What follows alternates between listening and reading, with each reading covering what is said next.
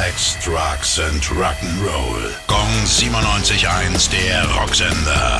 Rock News. Carlos Santana arbeitet aktuell an seinem neuen Album Blessings and Miracles. Dafür hat er sich einige Gastmusiker mit an Bord geholt. Jetzt hat er verraten, dass Kirk Hammett auf der Platte zu hören sein wird. Der Metallica-Gitarrist bringt übrigens demnächst eine Limited Edition raus.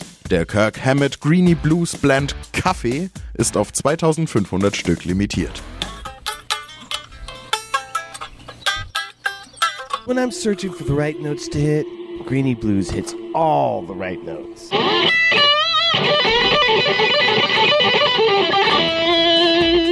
Uriah Heep bestehen jetzt schon seit über 50 Jahren. Am einflussreichsten waren sie unbestritten in den 70ern. Musikjournalist Steve Pilkington nimmt die Geschichte und die Musik von Uriah Heep in diesem Jahrzehnt genauer unter die Lupe. Heute kommt sein Buch Uriah Heep in the 1970s auf den Markt. Gong 97.1, der Rocksender. Rock News. Sex, Drugs and Rock'n'Roll.